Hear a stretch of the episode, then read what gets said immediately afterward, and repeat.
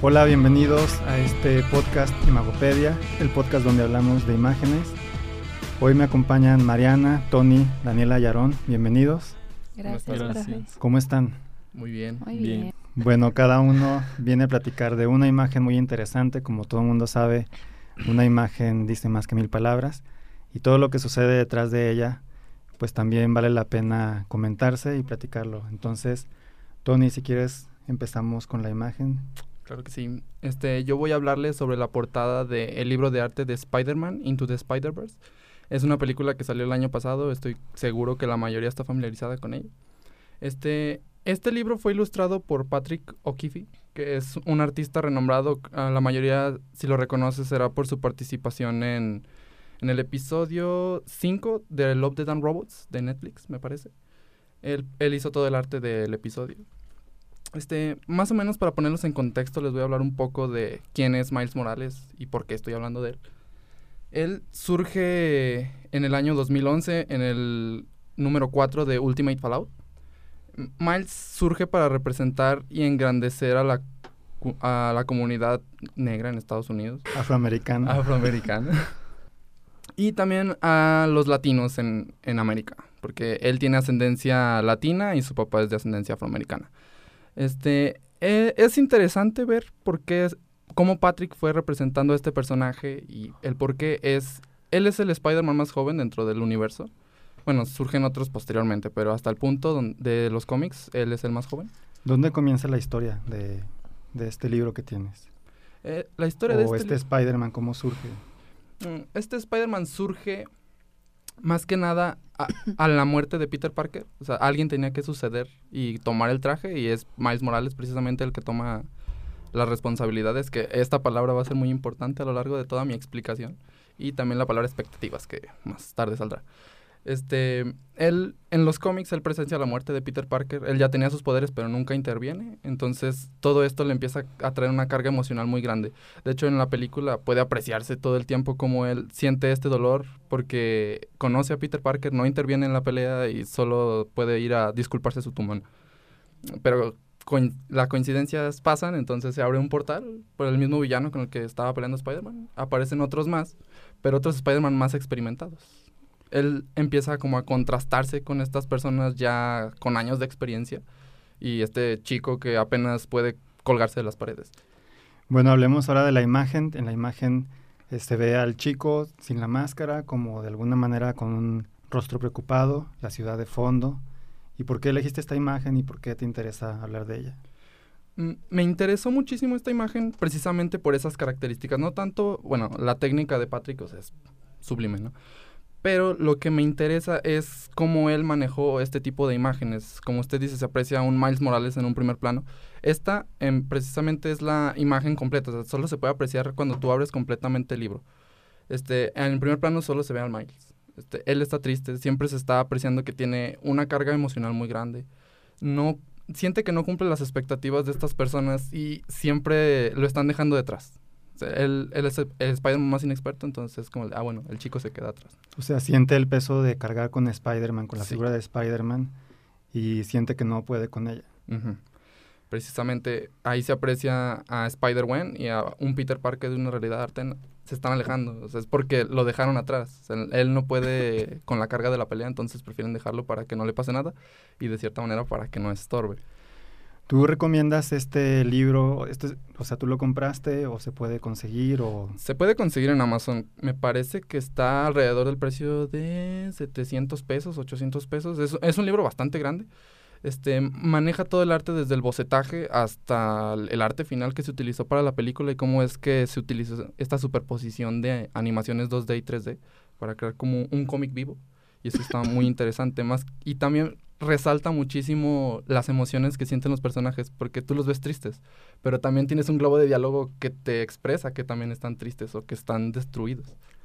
O sea, es como extender la parte de la película a un libro para comprender mejor cómo se hizo toda la película y lo que hay detrás. Exactamente. Se toman mucho de... Miles Morales atraviesa un periodo de cambios y es lo que el libro te quiere transmitir. Ves cómo son los bocetos, cómo fueron cambiando, porque no, no fueron los primeros, los finales los que quedaron. Hubo muchísimos cambios, pero el libro te los muestra todos. Y es muy interesante. ¿Y la película qué tal está? ¿Los demás la vieron? No me gusta Spider-Man.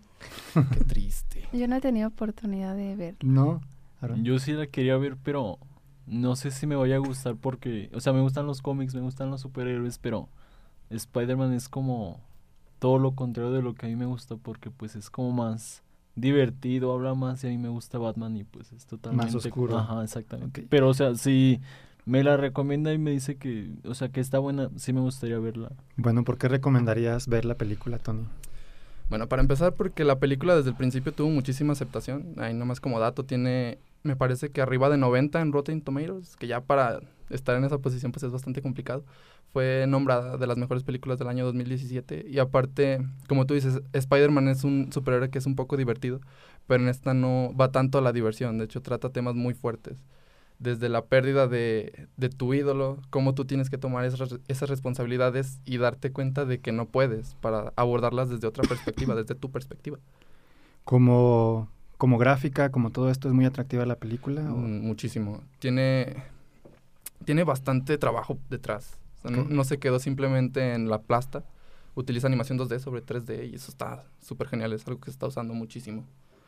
Muy bien, pues muchas gracias por recomendarnos esta imagen que al mismo tiempo nos recomienda la película y el libro. Gracias, Tony. Mi nombre es Miles Morales. El único e irrepetible Spider-Man. Al menos eso creía. ¿Conoció este supercolisionador? Te va a encantar. Dimensión abriéndose ahora. ¿Eres como yo? Eso es imposible. A ver, niño, pon atención. Mariana, adelante. Bueno, eh, yo hablo del cartel de Hasta el último hombre. Este es un es una historia que fue basada en la en hechos reales, en donde Hackensack Ri- Ridge fue un apodo que el ejército de Estados Unidos le dio a un acantilado en donde se llevó a, se llevó a cabo la batalla más sangrienta en la Segunda Guerra Mundial y en donde se desarrolló esta película. Eh, Desmond T2 es el personaje principal, un soldado que luchó en este acantilado y que logró ganar la medalla de honor del Congreso por haber salvado decenas de heridos durante la batalla, con exactitud 75 vidas solo y sin portar un arma, ya que era objetor de conciencia y se negaba a matar. ¿Y qué es el objetor de conciencia? Son personas que se niegan a acatar órdenes que vayan en contra de sus principios, ya sea éticos o religiosos. ¿Por qué elegiste este cartel para platicar el día de hoy? Porque creo que eh, el hecho de que crearan esta cinta abre el panorama para los jóvenes de hacia dónde tenemos que llegar como sociedad, dejando de lado la idea de una guerra este, y las masacres, dejando ver cómo se ha vivido este tipo de situaciones, no solo con los soldados en guerra, sino también las afectaciones en las familias. ¿Te acuerdas quién dirige la película? Mm, me parece que se llama, es un actor muy famoso que dejó de hacer películas por 10 años, se llama Mel Gibson. Y le apasionó tanto esta historia que decidió como volver a, al cine. Eh, ¿Los demás ya vieron la película? Hasta el último hombre. Como seis veces. Yo curiosamente hace poquito la estaban pasando en la en la televisión y la empecé a ver. O sea, como que no me llamaba mucho la atención, pero como que algo tiene la película que no la puedes dejar de ver. Sí, la he visto como seis veces. ¿Por qué tantas? Porque eh, la película me encanta. El reparto de actores es muy bueno. Pa- Andrew Garfield siempre me ha gustado como protagonista en sus películas. Se sabe meter muy bien en el papel. Y sí sabe expresar todo. Como que le da vida a este señor. El señor es un héroe de la vida real. Pero no son esos héroes no conocidos.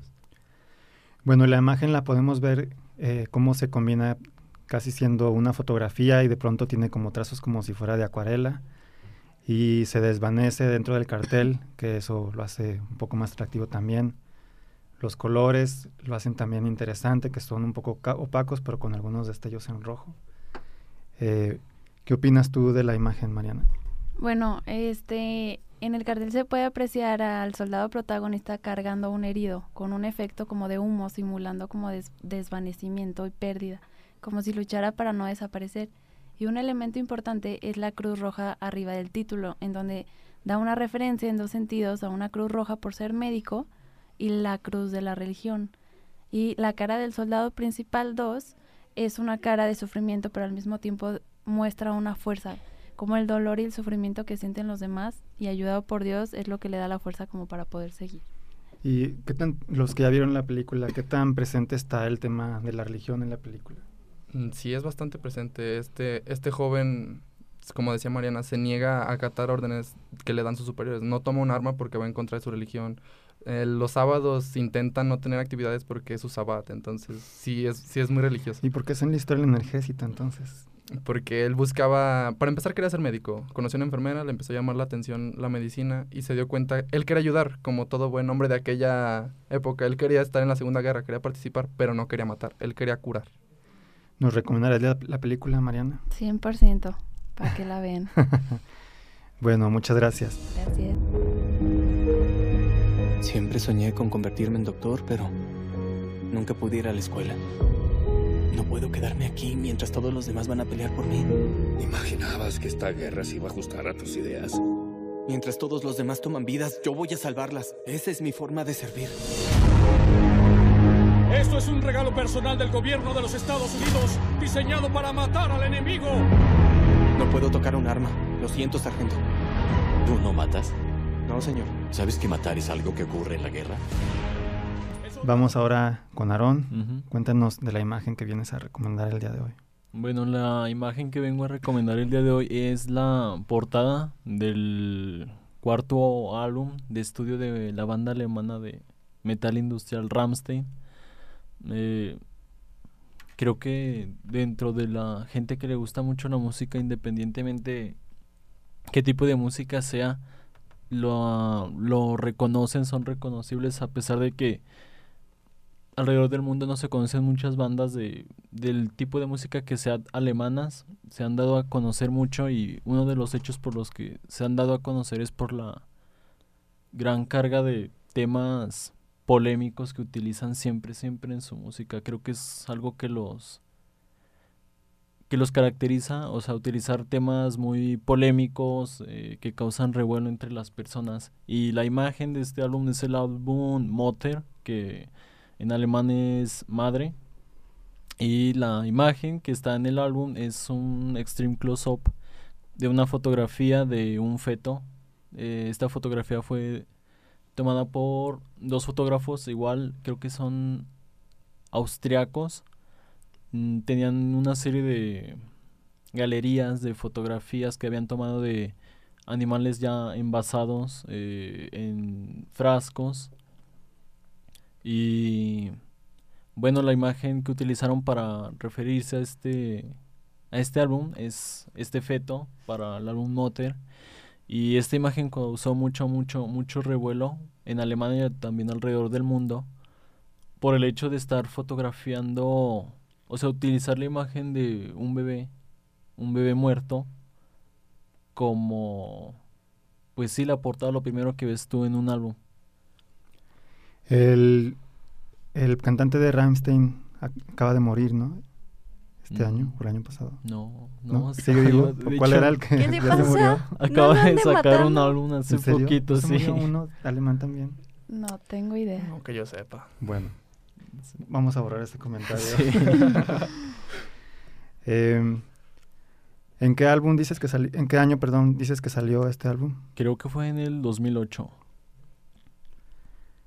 ¿Y qué, qué canción recomendarías de las del el álbum? ¿Cuántas canciones tiene? ¿Te acuerdas? Eh, la versión normal del álbum tiene 10 canciones, la versión extendida tiene 12.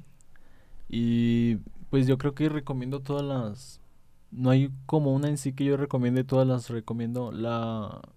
Mucha gente no escucha, por ejemplo, enfocándome en Rammstein, las canciones porque pues están en alemán y pues la gente, muy poca gente entiende alemán. Pero pues, o sea, se pueden buscar subtituladas o la letra aparte. Y creo que son muy interesantes porque de verdad abordan temas que son mucho de, de tabú eh, alrededor del mundo, no nada más en Alemania.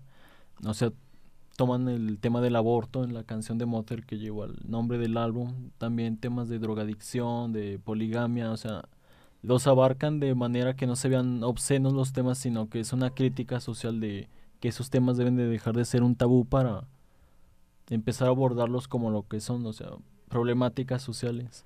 ¿Y por qué crees que elegirían esta imagen para la portada del álbum? Yo pienso que por la, la carga, el tema principal del álbum es como empiezan con Mother que es madre, o sea, obviamente un nacimiento o un no nacimiento ah, con el aborto, y terminan con una canción que habla sobre la muerte, es como una línea de vida, o sea, desde nacimiento hasta la muerte, pero tocando temas que son como de temas que se abordan en la vida, pero temas conflictivos. Entonces creo que por eso lo utilizaron como un nacimiento. ¿Han escuchado a Ramstein? Sí. No, yo no. ¿Te gusta? Sí, poderoso. ¿Lo recomendarías a quienes no lo han escuchado? Mm, pues depende. O sea, siento que sí, a cualquier persona le va a gustar porque tiene unas canciones un poco más soft dentro de lo que cabe del género, pero sí, por cultura general. A lo mejor sí lo han escuchado y no se han dado cuenta, ¿no? Porque sí, ha sonado, hay pues algunas que han sonado Sí, hay, por ejemplo, la canción de Du Hast, pues creo que casi toda la gente la conoce. Ok. Eh, ¿Qué opinan de la imagen del álbum? Es bastante fuerte. Sí se ve bastante polémico, al menos en la actualidad. Bueno, no, ya no tanto. A mí sí, como que me... ¿Te causa algo? Sí. Bueno, pues ahí está. ¿Recomiendas entonces este álbum? Sí, totalmente. No nada más ese, yo creo que todos, pero los que son fans y la gente que lo escucha mencionan mucho que ese es, y yo también pienso que es el mejor álbum de Ramsey. Sí, está interesante también ese trabajo conceptual de las canciones, como dices que la primera representa el nacimiento y la última la muerte, ¿no? como una etapa de vida del ser humano. Ok, muchas gracias, Aaron.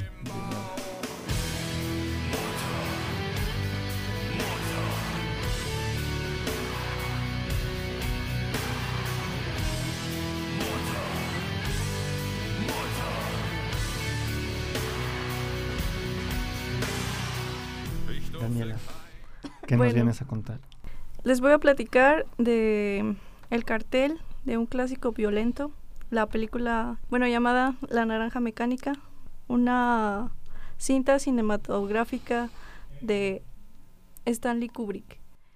Bueno, el personaje de Alex Delar quedaría inmortalizado en este cartel para la obra maestra de Stanley Kubrick, película que es bien conocida dentro del mundo del cine por su increíble adaptación de la obra de Anthony Burgess. En el cartel original para la película podemos encontrar una leyenda en la parte superior, aventuras de un joven cuyos principales este, intereses son la violación, la ultraviolencia y Beethoven. Y precisamente eso es lo que Bill Cole, conocido como el diseñador neoyorquino que vivió casi 100 años, plasma de manera icónica dentro del cartel original. Alex, en antihéroe de la película, queda plasmado en el cartel original, rodeado o encapsulado de los placeres que él disfruta, el homicidio, la violación y las mujeres. A su vez, muestra su vestimenta utilizada por su grupo ultraviolento, los Drugos. Esta forma triangular y repetitiva en el cartel que enmarca a los elementos hace referencia a la mujer, más exactamente al aparato reproductor femenino. El triángulo, sobre todo la punta superior, ha sido símbolo de la, de la vagina, de lo femenino, pero también se encuentra dentro de un cartel una ilustración de una mujer, una mujer con la mirada perdida al frente desnuda, cubierta con ropa interior hecha de ojos. Esto puede traducir en el acto obsceno boyerista de Alex y sus drugos. Bueno, ¿por qué te gustó esta imagen? ¿O elegiste primero la película o la imagen o qué fue? Ah, pues por la película. O sea, ¿te gustó primero la película y luego buscaste el cartel? Ajá. ¿Y por qué te gustó este cartel? Mm, pues por las cosas, este, como polémicas que tiene detrás. Por ejemplo. Pues por ejemplo, la iconografía del triángulo Ajá. y su pues enlace al de que es como la vagina de la mujer. Sí, si así fuera, bueno, vemos el cartel y está el triángulo y se ve al personaje eh, traspasando el triángulo con un cuchillo, que si fuera así, pues también sería algo agresivo. Si es representación del aparato reproductor, pues también es una representación de... Penetración. Y bueno, los demás ya vieron la película, ¿la han visto? No. Nunca completa. Sí, Sí. bastantes veces. Bueno, también es un director muy recomendable por eh, cómo construye las escenas. Bueno, en- El Resplandor siempre es muy simétrico, como muy visual. Y esta por ser, eh, bueno, a lo mejor a los ojos actuales puede ser algo lenta por los ritmos en cuando se hacía el cine antes, pero, pero creo que es una película interesante y sobre todo por la ultraviolencia. ¿Por qué la has visto tantas veces? Creo que como toda la gente que ha, visto a, a Kubrick y, o sea, está como relacionada con la, o sea, con sus películas, sabe que ya sea intencionalmente o sugestivamente la gente como que le gusta descubrir cosas que él mete en sus en sus películas, o sea, como errores a propósito que él hacía de poner cosas y después quitarlas o cargarlas con muchos mensajes ocultos. Entonces es como muy... Es entretenido estar viendo la película porque la puedes ver 10 veces, 20 veces, 30 veces y siempre vas a descubrir algo nuevo en las películas de Kubrick. ¿El libro alguien lo ha leído? No. No. No. También es, es medio complicado también de leer por... Ya ven que estos personajes utilizan como un lenguaje específico para referirte a ciertas cosas. El libro todavía lo hace como un poco más complicado. Y el personaje principal... Bueno, conviene también por el vestuario de los personajes estos, la banda de, de Alex, y cómo se visten, cómo hablan, la forma de actuar y su Y obsesión por, por. Beethoven también. Bueno, pues hemos llegado al final de este episodio. Les agradezco a todos por haber venido a compartir algo sobre la imagen y por sus recomendaciones también. Muchas Nada, gracias. Que estén muy bien. Hasta luego. Igualmente. Adiós. Bye.